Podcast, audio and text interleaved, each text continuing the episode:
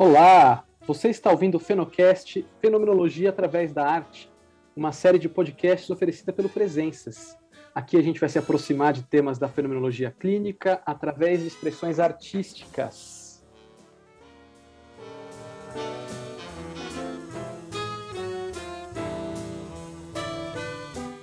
Eu sou o Guilherme Alexmovitz e estou aqui com meu amigo Felipe Stibler Vilela. Tudo bom, Fê?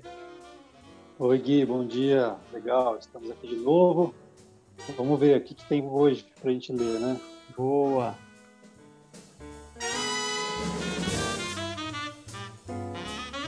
Bom, Fê, hoje o texto, sugestão sua, né? Texto do Borges. O que, que você tem a dizer sobre o texto aí? Então, é, o Borges é um, é um sujeito, eu acho um, é um dos meus escritores prediletos, assim, né? Ele tem uma, uma espécie de literatura sintética, assim, que eu gosto muito. Ele consegue reunir grandes reflexões em poucas frases, né? E, e, e também uma coisa que eu, que eu gosto no Borges é essa, essa aproximação dele com a filosofia, né? de transformar a, a, as reflexões filosóficas em imagens literárias. Então, aprecio muito essa, essa coisa que ele faz com a é, de uma de uma de uma filosofia literária, né, de uma e ao mesmo tempo de uma literatura que usa a, a filosofia como como elemento assim. E esse é um texto um conto muito bacana, né, assim, de, um, de uma série de, de textos de, de um de um livro que se chama O Livro de Areia e o conto é o que o que a gente vai ler é o conto que dá nome ao livro que se chama O Livro de Areia. E é um conto muito curtinho, né? Assim, muito gostoso de ler. Ele é simples, mas ele encerra uma profundidade assim muito muito bonita. E aí vamos ver o que, que a gente pensa, né? O que, o, que, que o texto remete para gente em relação à clínica, enfim. Legal, boa. É... Então esse é o nome do texto que a gente vai ler hoje, o conto uh, O Livro de Areia, do Jorge Luis Borges. Então vamos lá, eu vou começar a leitura aqui.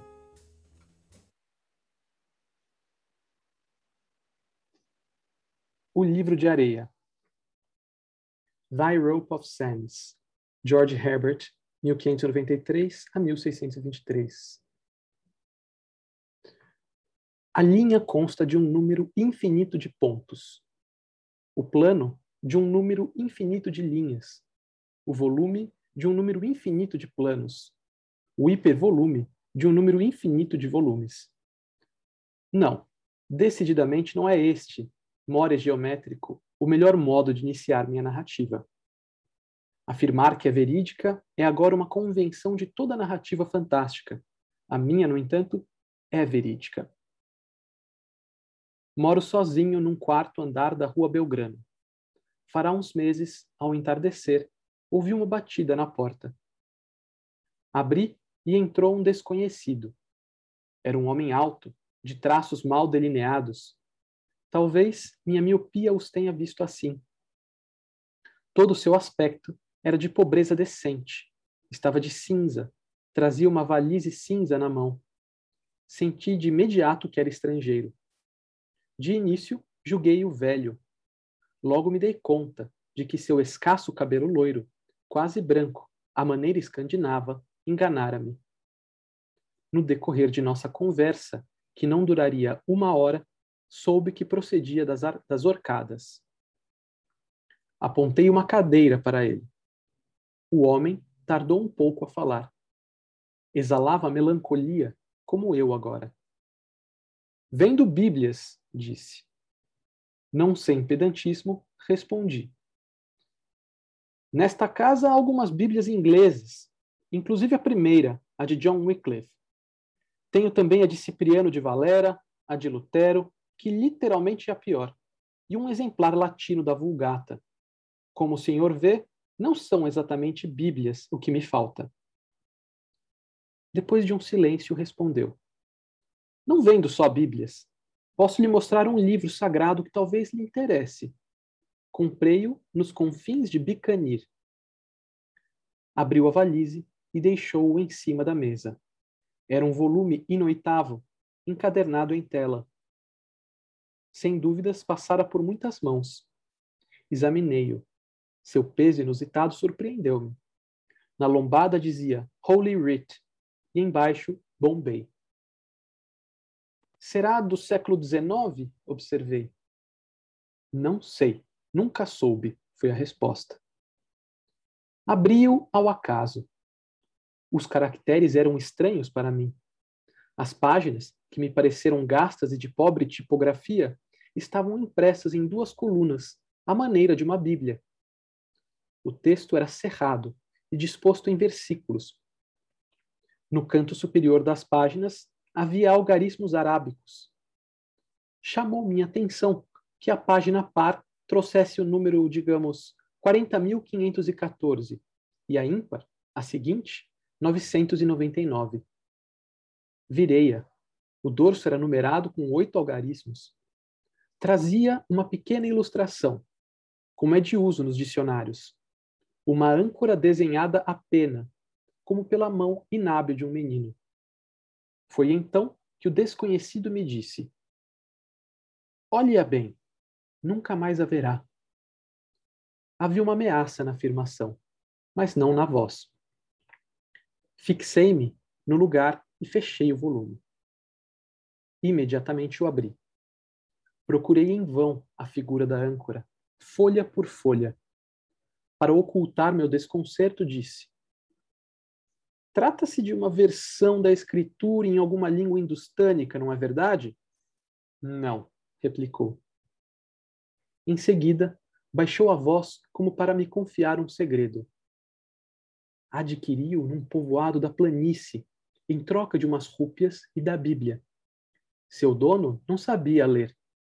Suspeito que no livro dos livros viu um amuleto. Era da casta mais baixa. As pessoas não podiam pisar sua sombra sem contaminação. Disse-me que seu livro se chamava O Livro de Areia, porque nem o livro nem a areia tem princípio ou fim pediu-me que procurasse a primeira folha. Apoiei a mão esquerda sobre a portada e abri com o polegar quase grudado ao índice. Tudo foi inútil. Sempre se interpunham várias folhas entre a portada e a mão. Era como se brotassem do livro. Agora, procure a final. Também fracassei. Mal consegui balbuciar com uma voz que não era minha. E isto não pode ser. Sempre em voz baixa, o vendedor de Bíblias disse: Não pode ser, mas é. O número de páginas deste livro é exatamente infinito. O número de páginas deste. É, nenhuma é a primeira, nenhuma a última. Não sei por que são numeradas desse modo arbitrário. Talvez para dar a entender que os termos de uma série infinita admitem qualquer número. Depois, como se pensasse em voz alta, se o espaço for infinito, estamos em qualquer ponto do espaço. Se o tempo for infinito, estamos em qualquer ponto do tempo. Suas considerações irritaram-me. Perguntei: O senhor é, sem dúvida, religioso? Sim, sou presbiteriano.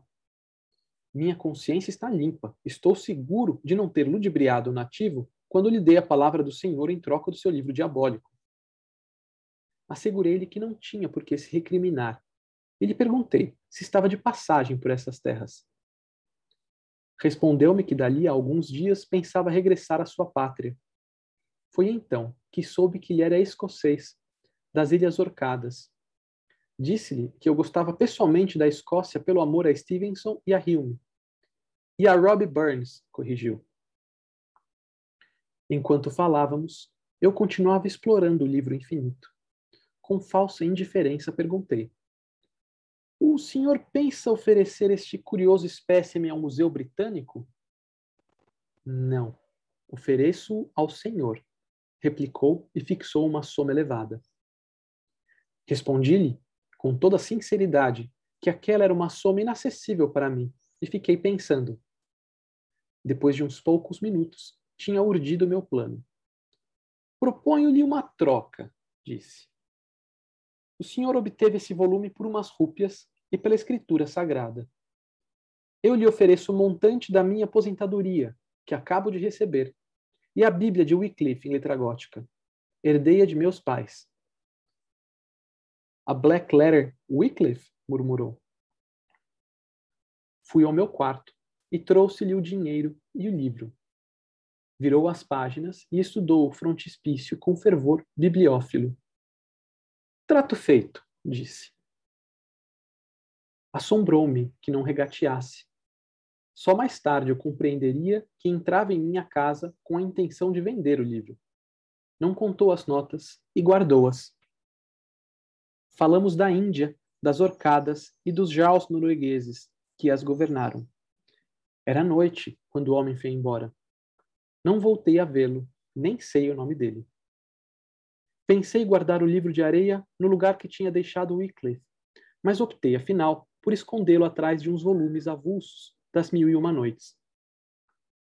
Deitei-me e não dormi. Às três ou quatro da manhã, acendi a luz.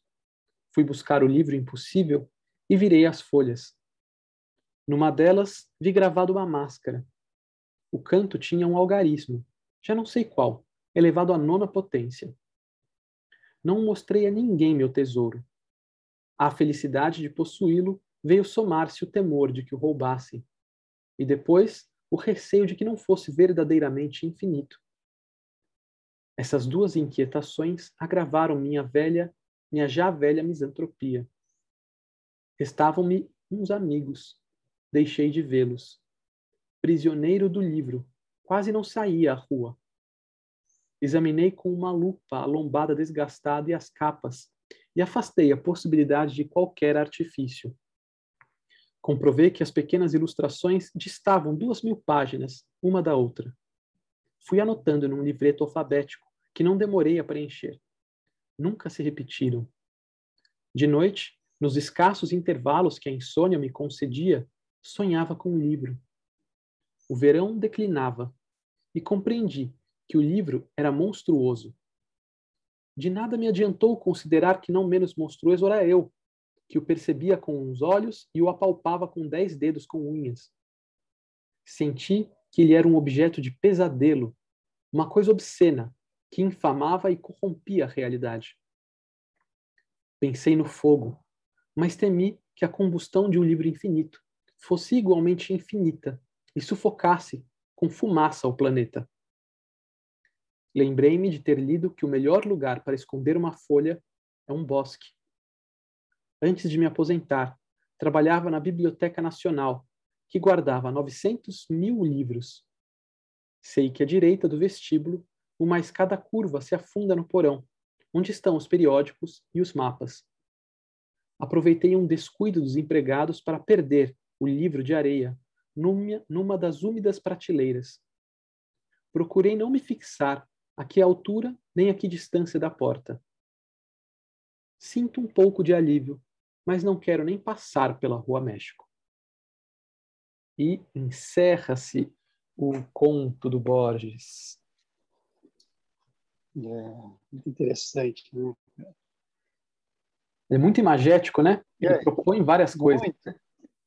Uhum. E tem uns detalhes, né? Uhum. Cheio de detalhes. É. É, cheio de insinuações, né? Mas assim, pegando a temática geral do, do, do conto, você quer começar, Gui, de repente? Não, pode, pode, pode começar. Então, vamos, assim, só, só para pegar a temática geral e a gente vai pensando nas, acho que nos detalhes, né? Uhum.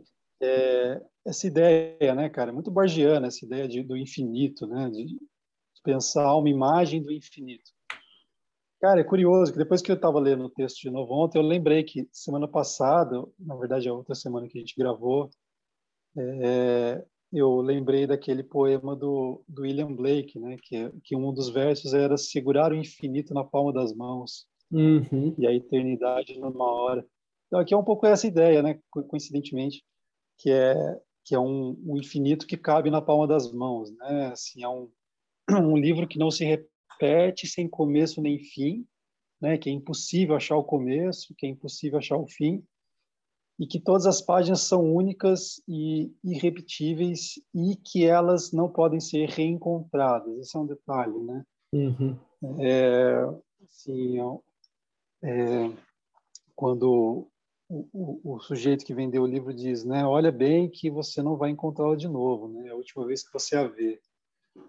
Então, assim, o, o, Borges, obviamente, né, que é o personagem, no caso, o Borges personagem, ele fica apaixonado por esse livro, né, é, ele fica encantado e, e, é o assombro, né, diante de uma realidade que nunca se repete.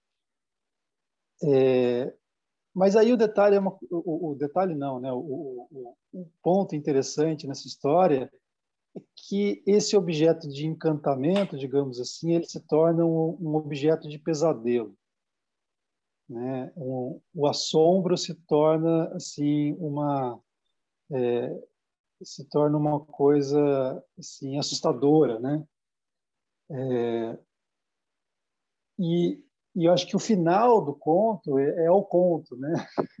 Todo conto é um preâmbulo e, e, o fundamental mesmo é escrito nas, nas últimas, nos últimos dois parágrafos, né? Que é a uhum. reação de uma alma, né? Assim, de uma existência a um objeto infinito, né? E não sei, só para falar alguma coisa disso, e aí você fala um pouco, Gui, uhum. que é que é o que me chamou muita atenção, assim, que é a convivência dele com o livro, né? No primeiro momento é um tesouro, ele tem medo de que alguém o roube ou de que ele não seja de fato infinito, mas à medida que ele vai convivendo com o livro, ele vai convivendo com essa infinitude, com essa não repetição, e, é, e, e, o que faz né, um homem diante disso? Ele começa a, a tentar categorizar né, esse objeto assombroso. Assim, ele começa a, a, a, ter, buscar alguma espécie de lógica que guia ele escreve, essa aleatoriedade. Né? Ele, escreve o que ele, lê e nunca escreve, se repete. Né? É, ele tenta fazer, é muito breve essa, essa uhum. parte, né?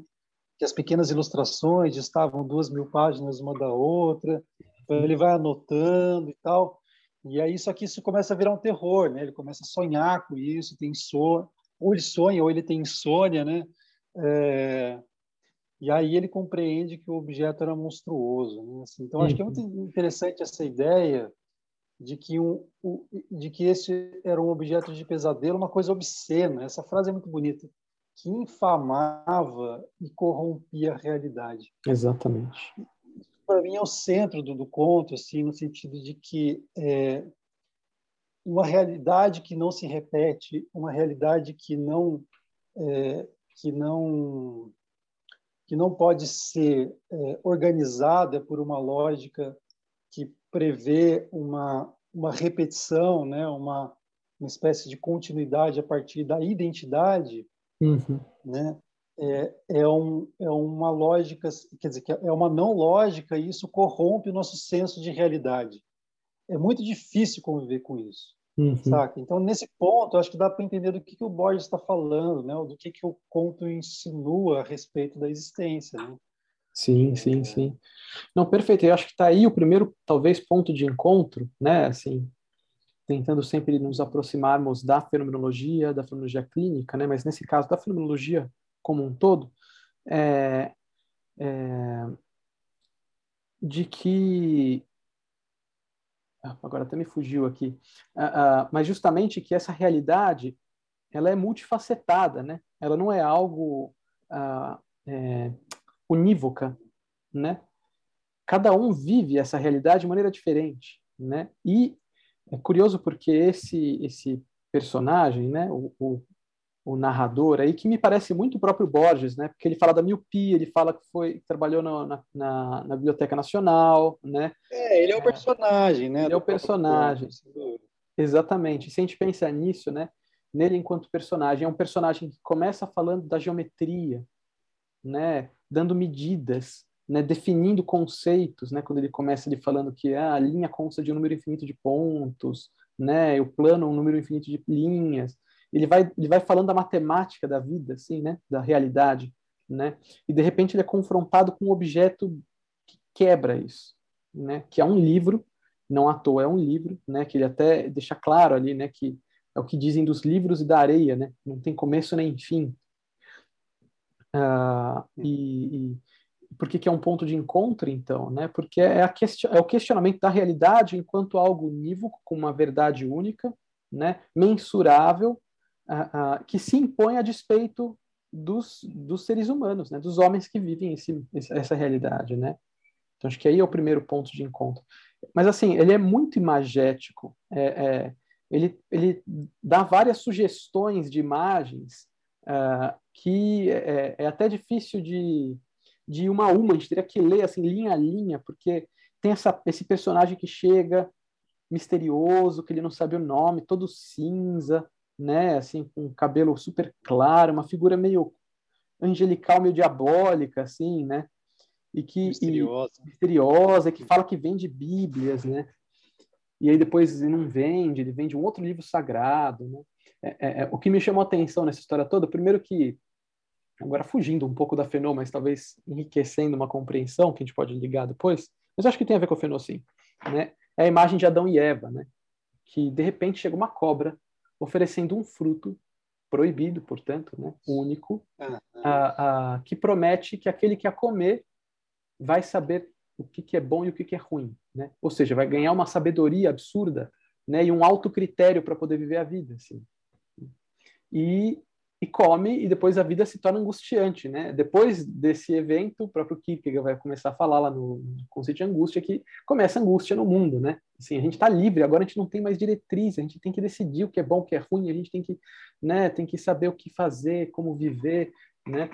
É, e, e, é curioso porque a forma de aquisição do livro exige que o comprador do livro, me parece, né, pelo menos essas, essas foram as barganhas que ele, que ele falou, assim, que a gente dê o nosso sistema de crenças para ele, né, a Bíblia, e em troca ganhe um livro que é total abertura, né, é total liberdade, assim, ele, é, ele é infinito e ele é, é, ele, enfim, ele nunca se encerra enquanto interpretação, né, Exatamente. Nossa, boa, boa, remissão aí que você fez ao Kierkegaard, porque é um objeto angustiante, né, no final das contas. Uhum. É um objeto que promete qualquer coisa, mas é, no final das contas, a experiência de você não poder encerrar esse objeto num, num, numa certa lógica, né, de compreensão, é, faz com que, assim, ele seja um objeto inconcebível, né? Uhum. Mas aí você falou uma coisa, Gui, cara, que aí que é interessante, né? Que, que o, você lembrou do, do, do, do por que, que chama o livro de areia, né? Porque nem o livro nem a areia tem princípio nem fim. É, isso é muito sugestivo, né? Porque é como se o Borges estivesse dizendo que nenhum livro a areia dá para entender, né? Que você pensa, você pensa numa, numa praia, assim, onde começa, né? Essa areia, é, é, é uma imagem assim muito material do que é o infinito, né? É a ideia de que de que é, é você não consegue aprender essa totalidade, é impossível. Uhum. É, mas o livro, né? É interessante que ele fala do livro. E aí é uma coisa muito borgiana mesmo, assim, de que o, é, de que o livro é uma coisa infinita. Tem inclusive uma frase do Borges é, que é assim, né? O, o livro é o, é o diálogo que estabelece com o seu leitor. E esse diálogo é infinito. Uhum. É, então, o que, que ele está dizendo? assim, né? que, que nenhum livro é, ou que a literatura é exatamente a apresentação da possibilidade de uma leitura infinita, né? de que a, a literatura é um convite a a, a, a, você viver essa possibilidade de uma compreensão que não se esgota, né? É, que é uma coisa absolutamente fenomenológica, né? Então, porque é onde justamente a fenomenologia se atém, é, porque toda a nossa tradição ocidental buscou a, a, buscou compreender a realidade a partir de modelos, né? É, ou seja, por exemplo, vamos pensar o exemplo da ciência para eu verificar uma verdade científica, o critério é a repetição, né? Se um experimento ele ele é feito da mesma maneira e o resultado se repete, então isso é verdade. O uhum. critério uhum. de verdade científico é a repetição. É, então, assim, toda teoria ela se estabelece no modelo, numa, num certo critério de repetição, né? Assim, eu tenho que pensar que se eu tenho um conceito como complexo de Édipo, ele tem que aparecer em, em toda em qualquer sociedade, né? Seja uma sociedade indígena, de alguma maneira ele tem que estar lá uhum. para ser um conceito ser ciência. Uhum. É, universal, né? Uhum. É, exato. Então a universalidade é exatamente o, o, a ideia de que é, de que assim existe uma repetição que acontece em toda qualquer circunstância e essa é a verdade, né? Assim, é, a verdade é uma abstração das singularidades. Então, é, e a fenomenologia faz o caminho inverso, né? Que é buscar justamente é, no singular, naquilo que não se repete o, o verdadeiro, né? É, é, é, é uma completamente uma completa inversão, né? Assim. É, e é mais até do que na singularidade. Eu entendo quando a gente fala isso, até para deixar mais, mais claro para as pessoas, né? Mas é a crença de que não há repetição, né? Assim, a fenomenologia parte desse lugar de que não há, não há repetição. Por mais que eu esteja triste, você esteja triste, são tristezas completamente diferentes, né? Uh, não, não, não se parte de um, de, um, de, um, de uma régua que meça o que é tristeza, né? Como o Heidegger vai colocar no seminário de Zólico, né, que vão medir então a tristeza, ele fala de um estudo, né, vão medir a tristeza das pessoas pela quantidade de lágrimas que elas derramam, né, e quem derrama mais está chorando mais, está mais triste, né. Não, não, existe isso, né, acho que a gente parte desse questionamento, dessa metrificação e dessa, dessa nivelação da realidade, né, que fica nivelada de fato, né, seja por um critério é, métrico, seja por qualquer outro conceito que, que se invente, né. É, eu, eu, acho que independentemente da ciência, eu acho que eu, esse é o ponto que o, que o, que o conto trabalha, né? Que é assim, qual é a dificuldade humana de lidar com uma realidade que de fato não se repete. Uhum. Né? Assim, nenhum momento é igual ao outro, nenhuma leitura é igual à outra, sabe? Eu leio um livro hoje, eu, eu não vou ter a mesma apreensão, embora ele se repita enquanto objeto, ele não se repete enquanto experiência, enquanto uhum. compreensão, enquanto possibilidade é, é, de, de, compreensão e, né, de, e de apreensão. Então, assim, fenomenologicamente falando, a realidade é sempre outra. O que, que guia, né, assim, a, o fundamento da realidade é a alteridade nesse sentido, é a diferença, né? Uhum. não a igualdade, não a semelhança. Agora, viver nessa realidade é algo absolutamente angustiante, né? Como você falou do Kierkegaard aí, uhum. lembrou bem assim, porque eu acho que o conto é justamente a, a, resposta existencial a uma realidade que não se repete. Porque uma realidade que não se repete é ao mesmo tempo um maravilhamento, né? A possibilidade do maravilhamento, da descoberta, sabe, assim, é, de que tudo é novo e de que tudo pode ser exatamente uma, uma forma única de se viver algo, né? Mas isso é uma convocação também para uma, para uma, para uma angustiante forma de estar na vida, né? Uhum. É, de que eu, não, eu nunca vou aprender a vida, eu nunca vou dar conta da vida e, e essa coisa de que nenhuma, de que nenhuma experiência humana ela esgota as possibilidades do viver, né? Exatamente, exatamente. É, retomando aqui, né, tentando aproximar da clínica também, estava pensando aqui o quanto o, o, o, narrador ele se coloca de uma posição de cientista ou de conhecedor ou de inteligência, né? Ele começa falando dos, da geometria, como eu falei, é, mas também, né? É, quando ele fala assim, olha, as pessoas ficam falando que as coisas, é, que os contos fantásticos são verdadeiros, mas eu sei o que é verdade. Comigo é verdade, né? Então, como alguém que define né, e que pontua o que é verdadeiro e o que não é, né? É, o que passou com ele também é, é verdadeiro, né? É, enfim, é alguém que está ali falando sobre verdades e, e ciência, né? E uh, eu fico pensando um pouco, assim, aproximando da clínica agora, o quanto uh, dos dois lados, né? Quando a gente se depara com essa angústia dessa total liberdade, dessa dessa infinitude de, de de narrativas possíveis da vida, de caminhos possíveis, portanto.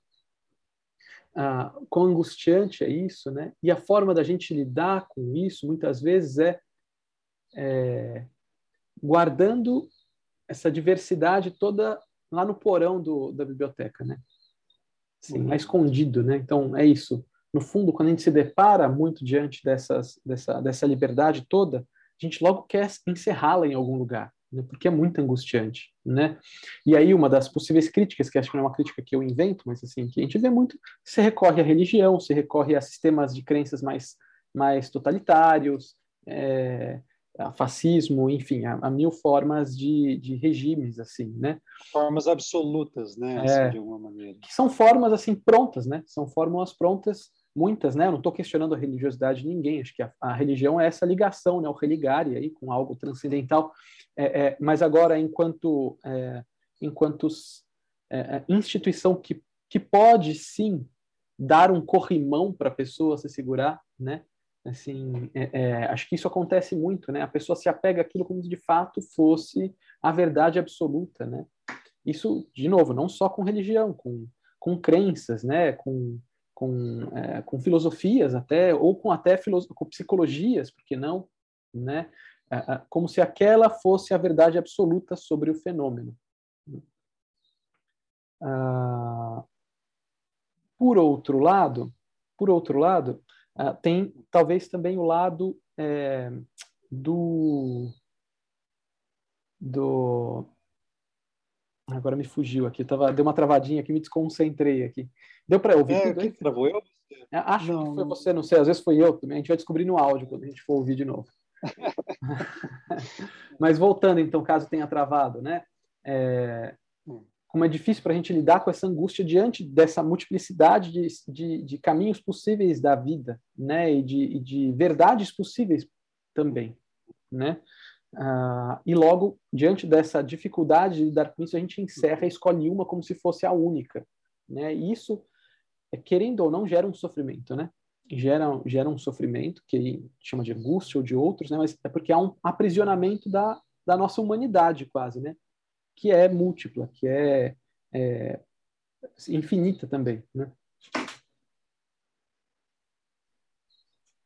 É, eu, eu acho que a gente foca, é, tem, tem uma questão de onde a gente, a gente localiza a segurança da vida, né?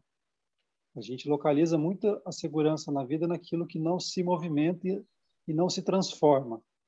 Nos, obviamente, né, que isso é uma questão também cultural, histórica, do modo como os nossos modelos vão assim nos ensinando a, a a, a encontrar a segurança na exatidão, na certeza, uhum. e a ver a incerteza, né, ou, ou, a, ou, a, transformação, ou os movimentos, ou as possibilidades, ou o infinito, né, como coisas a serem combatidas, né, como dimensões a serem combatidas.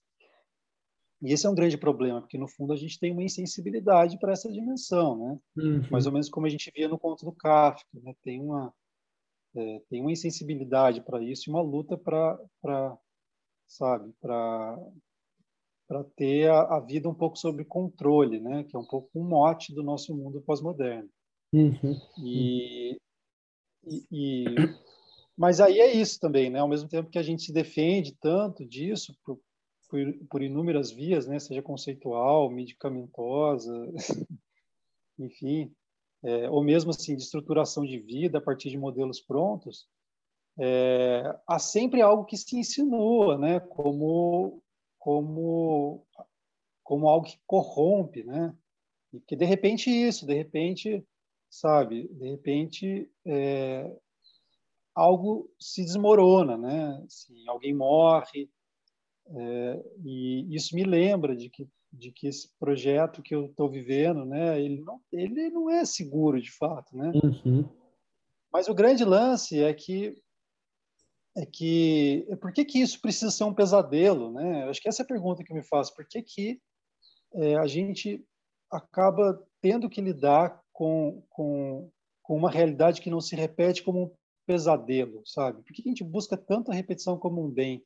Eu até lembrei assim nesse, nesse tem um, um, um, poema do Borges do Borges também. Não vou ler inteiro não, mas é um poema sobre a Lua, sabe? Muito bonito isso que uhum. ele vai falando assim da, da, da Lua e, é, e, e, da cegueira, né? Porque o Borges fica cego, então um dia um dia ele, ele deixa de ver a Lua, né?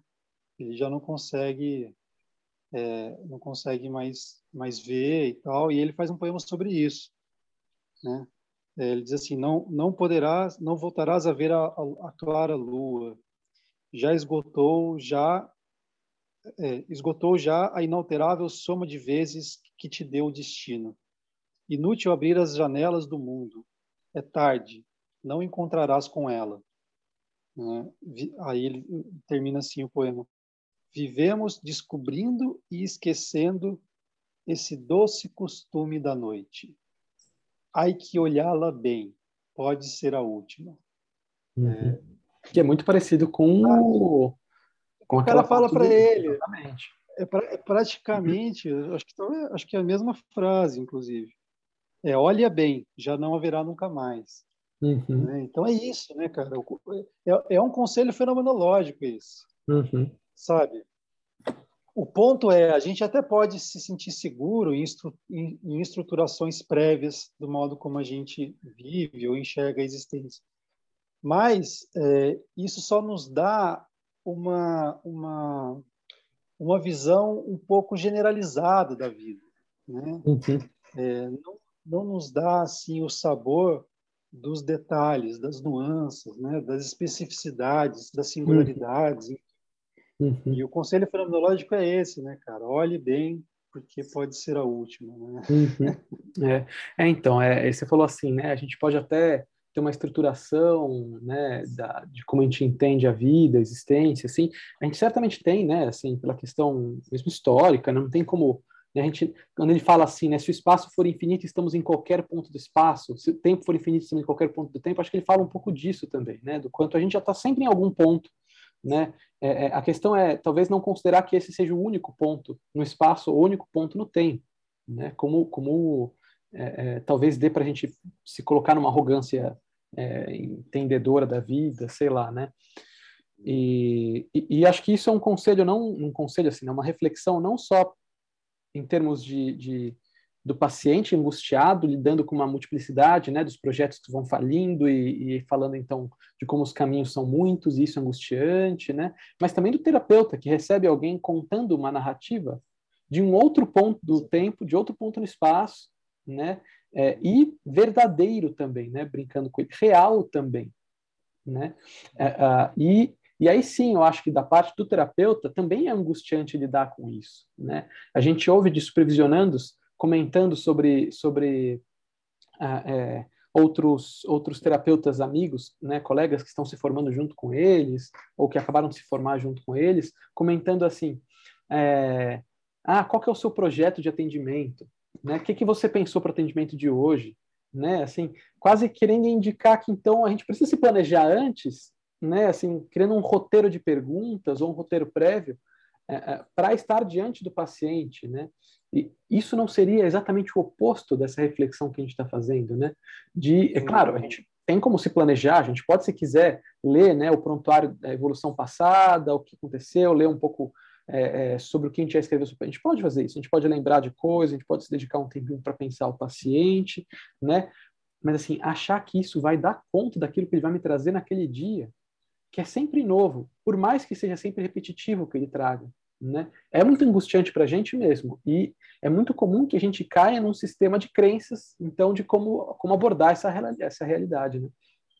Exatamente. E, e mesmo na fenomenologia, que não se apega a, a, a, pré-conceitos, né, ou, ou a conceitos prévios, a estruturações prévias de entendimento, é, você, mesmo dentro de uma perspectiva fenomenológica, a gente sempre corre o risco de se apegar àquilo que é construído na própria terapia, né? Ou seja, eu posso me apegar às minhas compreensões, falar, nossa, essa compreensão que eu tive foi uhum. maravilhosa, né? Então, assim, eu volto a ela, uhum. como, como um lugar de repetição, como um lugar de permanência. Uhum. E, e, elas podem acabar sendo assim uma espécie de imobilização da compreensão, porque eu acho que o ponto é esse, né? É, fazer fenomenologia significa o tempo todo, como disse Merleau-Ponty, ser iniciante, né? Uhum. É você não se apegar ao já construído, sabe? Mas é você uhum. colocar sempre a si mesmo numa disposição é, de, de, de, ingenuidade, sabe? é como o Bachelard coloca, né? A fenomenologia enquanto escola da ingenuidade, né? Ah, isso, eu lembrava disso. Exato. Maravilhosa essa frase. Porque é isso, né? E, mas o, a dificuldade disso, clinicamente falando, é que realmente isso coloca a gente numa, numa certa insegurança, né? Porque eu não tenho o que dizer, sabe, previamente.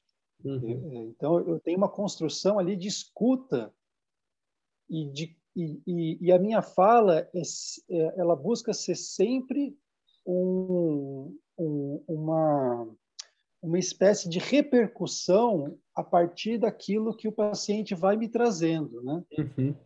E, e, então, nesse sentido, a, a, é uma coisa que eu tenho pensado bastante, assim, a fala, a linguagem fenomenológica é uma linguagem que ela é constantemente construída, sabe? É, ela é uma busca, é uma espécie a linguagem fenomenológica ela se constitui como essencialmente como busca, busca pela palavra, sabe? Então eu vou eu vou eu vou eu vou buscar qual é a compreensão que que naquele momento pode trazer vida, né, é, esclarecimento é, para aquilo que o paciente está vivendo, sabe? Uhum. Não para resolver, né, obviamente, uhum. mas como como como forma de compreensão mesmo, né? Como maneira de esclarecimento hermenêutico daquilo que o paciente vive. Claro, claro, claro. É, eu acho que é, é, muito comum os pacientes chegarem, isso é, também me colocando enquanto paciente, que também faço terapia, né? É, é muito comum os pacientes se, colo se colocarem na terapia ou se colocarem, o ser humano se colocar na vida como, como, é, como uma narrativa única, né? É, assim, como se o que eu estivesse vivendo fosse a única forma de estar vivendo, porque afinal de contas é o que eu estou vivendo, né? E eu nunca vivi duas vezes para saber como é que se vive de outra maneira, né? E sou eu, eu nasci assim, eu cresci assim, né? Então, é, é, a gente se coloca a princípio muito facilmente desse lugar, né? E eu estava refletindo um pouco sobre uh, como é que como é que a gente uh, se torna melhores terapeutas, psicoterapeutas, né? É lendo teoria, é lendo, então, vou lá mergulhar, vou ler a obra completa de Freud, eu vou ler a obra completa de Lacan, vou ler tudo de Heidegger, vou ler tudo, tudo, tudo, tudo. Mal não vai fazer, eu acho, né? Acho. Não, não sei se de todos, assim, mas acho que mal não vai fazer, de modo geral. É, Depende mas... da intencionalidade da leitura. Exato, exatamente. É, mas assim, mas não, não é só isso, né? É, ao mesmo tempo, tá, é, é, é, como é lendo, acho que lendo narrativas como um todo, literatura acho que é muito, talvez até talvez até melhor do que ler toda a teoria, né? Porque você vai conhecendo outras narrativas e não que um dia vai coincidir a história de alguém com a história de alguém que você leu, né? Mas assim, mas isso amplia um pouco as suas formas de compreensão da humanidade como um todo, né? Sendo a narrativa uma representação é, é, da humanidade de alguma forma, mas também algo que se dá assim, é, é, na prática clínica, né? Por quê? Porque eu sinto que a fenomenologia na clínica é um esforço. É um esforço de você identificar em você quais são as suas estruturas, quais são as suas é, sedimentações, quais são as suas questões diante de um paciente diverso de você e que, portanto, exige um olhar diferente, né? E, e, e de novo, é muito comum eu julgá-lo a partir da minha, das minhas crenças, das minhas estruturas, né? E, e, e, muitas vezes não são crenças só como crenças, assim, mas são é isso, construtos teóricos que eu estudei, né? É, e encerrá-lo nisso porque já está pronto, né? O molde já está pronto, é, é, muito fácil encaixá-lo ali, né? É, então o esforço é reconhecer que eu tenho esses moldes, reconhecer que é possível sim encaixá-lo aqui, mas que talvez e assim talvez só é, ele não se encaixe. E se ele não se encaixar, como é que faz? Né? E se colocar nesse e se? E agora? Qual que é? Né? Então, é um esforço que eu acho que a gente...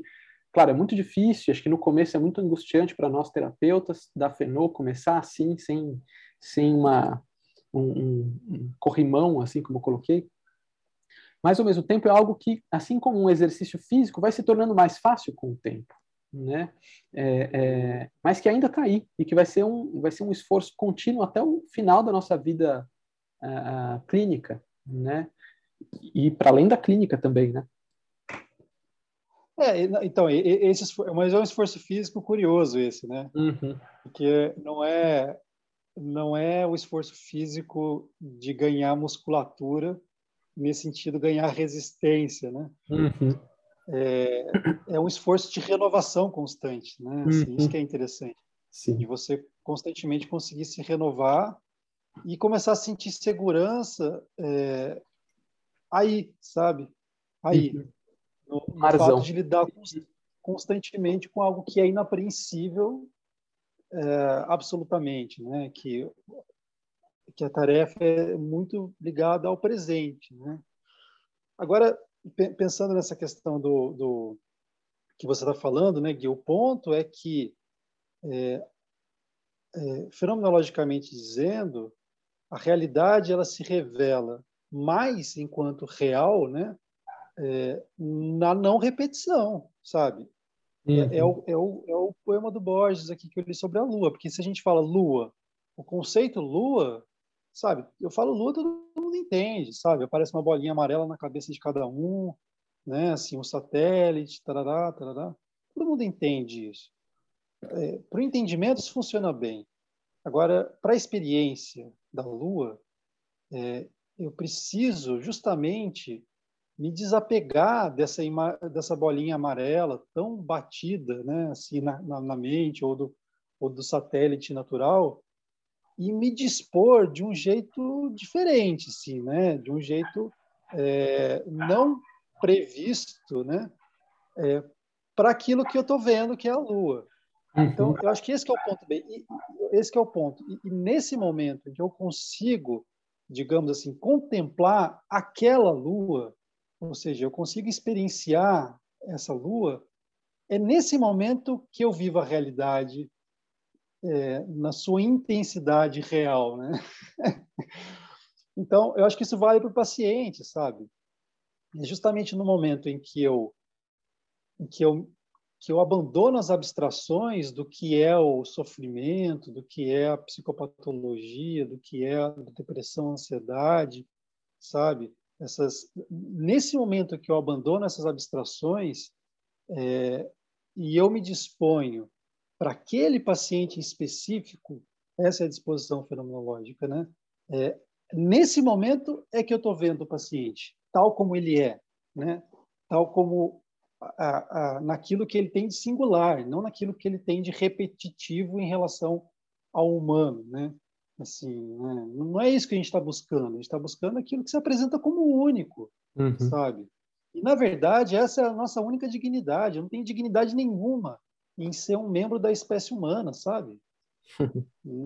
na real, assim, não há nenhuma dignidade nisso. A única dignidade que eu tenho é que é o fato que eu nunca me repeti. Né? A Hannah Arendt fala isso, nunca se repetiu nenhum homem, nenhum ser humano. Né? Assim, essa é, a, é, isso é o que nos une, a nossa diferença sabe? Então é para essa diferença que a gente olha na clínica, né? E o que a gente faz, o que, o que a compreensão clínica faz, é, justa, é justamente é, é, trazer luz para isso, sabe? Para essa singularidade, uhum. para ela ganhar, para ela ganhar um lugar, sabe, na vida daquela pessoa. É, não, perfeito. Eu lembro muito de uma frase do Nishan de Tchiquinian, nosso professor da PUC, dizendo, né, assim, para a gente aprender a colocar os nossos preconceitos entre parênteses, né? Querendo dizer que eles nunca vão deixar a gente, né? Sim, mas, mas que é possível fazer esse esforço de suspendê-los, né? De deixar entre parênteses por um, por um momento ali, para ouvir de fato a diversidade, né? E, e, e, parece que é uma coisa muito assim, absurda, mas não é, né? Uhum. Porque é, é o esforço que a gente faz com muito gosto quando a gente lê um livro sabe? Todo leitor que se apaixona pelo livro, ele está deixando os parentes, está colocando parentes a sua própria vida, é, não porque ele tem esse objetivo, mas porque ele se entrega ao livro, uhum. sabe? Ele, ele mergulha na narrativa. O Borges também fala isso, né? Acho que dá para fazer uma, uma, uma fenomenologia a partir do Borges, eu acho, mas ele diz assim que, que o, o romance é, na experiência do romance, né, você vai no começo você vai percebendo é um mundo que é diferente do seu, né? Assim, personagens diferentes de você, né? Assim, você tem uma atitude mais talvez até analítico, que julga, né? Aquela uhum. coisa. Mas à medida que você vai, a leitura vai acontecendo de verdade, você vai mergulhando nos personagens, naquelas histórias, ah, você vai também percebendo que você poderia ser aqueles personagens. Acho que é aí, sabe? Uhum. É, é, é, aí que acontece a experiência da leitura.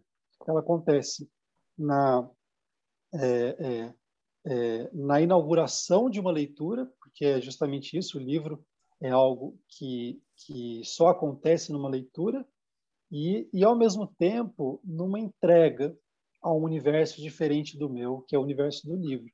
Sim. Isso, em grande parte, é o que a gente faz na clínica, né? Só que a partir disso a gente tem a construção de uma compreensão, é, de uma linguagem que explicita é, esse mundo próprio, que é o mundo próprio do paciente. Né? Uhum. Mas a partir da nossa entrega a esse mundo, isso que eu quero dizer. Sim, sim, sim. Nossa, muito bom, hein? Como Borges aí suscitou vários temas aí, né? É... E é isso, né? Assim, cada vez que a gente lê, a gente entende uma outra coisa, a gente, né? Assim, essa delícia, acho que da, da humanidade, né? Nunca é nunca é, se repetir, né? E sempre se encontrar e sempre se perder, né? Naquilo que a gente vive, assim. Acho que essa é a delícia, né? Ah, é interessante a ideia da, da areia, né? O livro de areia, areia me remete muito a algumas coisas, né? Assim, mas a, a ampulheta é cheia de areia, né? Ele fala bastante da questão do tempo e, e para além também da ampulheta, essa coisa de quando você pega areia fina na mão, ela escapa, né? Ela nunca fica na mão, né? Então a gente não consegue agarrar, de fato, com mais força a gente aperta, mais ela escapa por entre os dedos, né? É, é, e pegando essa imagem e fazendo um paralelo com a realidade que ele coloca aí, né? A gente pode pensar a mesma coisa, né? Quanto com mais força eu agarro a realidade e quero contê-la em minhas mãos, mais mais difícil é de apreendê-la, né? É, é, é quase aquela imagem gestáltica do cubo, né? A gente olha para o cubo, a gente não consegue ver todas as facetas dele, né? A gente não consegue ver ao mesmo tempo tudo isso, né? E é sempre uma face nova, né? Enfim. E a literatura está recheada dessas histórias. Tá falando, você falou disso, eu lembrei da Moby Dick, né? Assim, perfeito. De tentar aprender o enigma, né? Eu quero capturar esse o mistério do mundo, né? Assim. Uhum. O mistério do mundo e, né? Assim, isso, uhum. isso leva à loucura, né? Leva ao pesadelo, assim. É muito interessante. Sim. Que é mais ou menos essa frase que ele, que ele cita no final, né? Depois que ele fala que, que, esse, que esse objeto corrompia a realidade, é muito bonitinha essa frase, né? interessante, que ele diz assim, eu vou, então eu vou queimar, né? Vou queimar esse livro. Uhum. Aí ele diz, mas eu, eu temi que a combustão de um livro infinito fosse igualmente infinita e sufocasse. É. E, e vamos pensar assim, por isso que ele é muito imagético, é isso. Cada imagem que ele passa, a gente pode pensar quem queimava livros, né? Assim, o Brasil passou por essa situação, a Argentina também. Quem queimava livros, né? E de fato a fumaça não, não, não, de, não de fato, digamos assim, é, é, fechou o tempo para esses caras, assim, né? E para toda, para todos nós, né? Assim, o quanto a fumaça desses livros queimados, né? O quanto essa essa revolução, digamos, assim, não mudou os sumos da história também, né? Talvez a gente ainda estivesse vivendo aí uma ditadura, uma situação mais crítica, assim, né? É... Mas, nossa, assim... É, é, é isso também, queimar um objeto infinito, uhum. queimar a infinitude, não a infinitude no sentido do, do, da não-morte, né? mas da, da inesgotabilidade. Queimar a inesgotabilidade significa se sufocar, né? Exato. Que ela Exatamente. não pode vencer isso, é como, uhum. se, como, se, como se fosse vencer a realidade, né? É. Então, e aí por isso que o esconder é a melhor estratégia, né? Porque é onde há fumaça, há fogo, né? Então pensando, fazendo esse paralelo com ditaduras e tal, se eu queimo o livro ele queima eternamente, né? Ou seja, ele vai dar sempre sinal de que ele existe, de que existe uma outra narrativa, de que existe uma outra história a ser contada e que não pode ser contada, né? Fica como um símbolo, né? É, é, de, de algo diferente daquilo que a gente está vivendo, né? Mas é isso, é muito rico. Ele vai jogando essas imagens assim, parece que ingenuamente, né? É, é, mas, assim, certamente não é, né? Talvez não seja isso exatamente o que eu esteja lendo, mas dane-se, o livro é infinito, não é? Então eu posso entender o que eu quiser também, né? O, o que eu quiser não, o que eu já entendi, né? Exatamente. Ele te provoca de algum modo. Né? Exato. exato. É, e ele, e ele, e ele coloca, esconde o livro depois entre outros livros. Então, é mais ou menos você enterrar um objeto infinito na, nesse 90, quantos, sei lá, milhões de livros, né? Então, é, é bonita essa ideia também, né? De que, uhum. é, é. Esse objeto inesgotável está entre, todos, entre tantos outros objetos inesgotáveis. Então, essa ideia de uma biblioteca como uma, como uma imagem do infinito, né? Uhum. Acho que Sim. é isso que ele faz. E ele guarda perto do Mil e Uma Noites. Enfim, daria para pensar tanta coisa, assim, né? Que a gente não tem muito tempo. É, mas, é. é, mas, enfim, putz, muito boa a leitura. Não sei o que, que vocês Legal. acharam. Se você quer falar mais alguma coisa. Não, acho que é isso. Isso aí. É infinito, né? Todo diálogo, como é que é? O Todo diálogo é infinito. livro é infinito, é. Boa. Então, gente, vamos ficando por aqui. É, Espero que vocês tenham gostado aí do que a gente conversou hoje, do texto do Borges, do livro de areia. E até semana que vem, numa próxima leitura. Ainda não decidimos qual vai ser o texto, mas certamente vai ser algo legal também. É Valeu, isso. pessoal. Um abraço. Um abraço a todos. Tchau, tchau.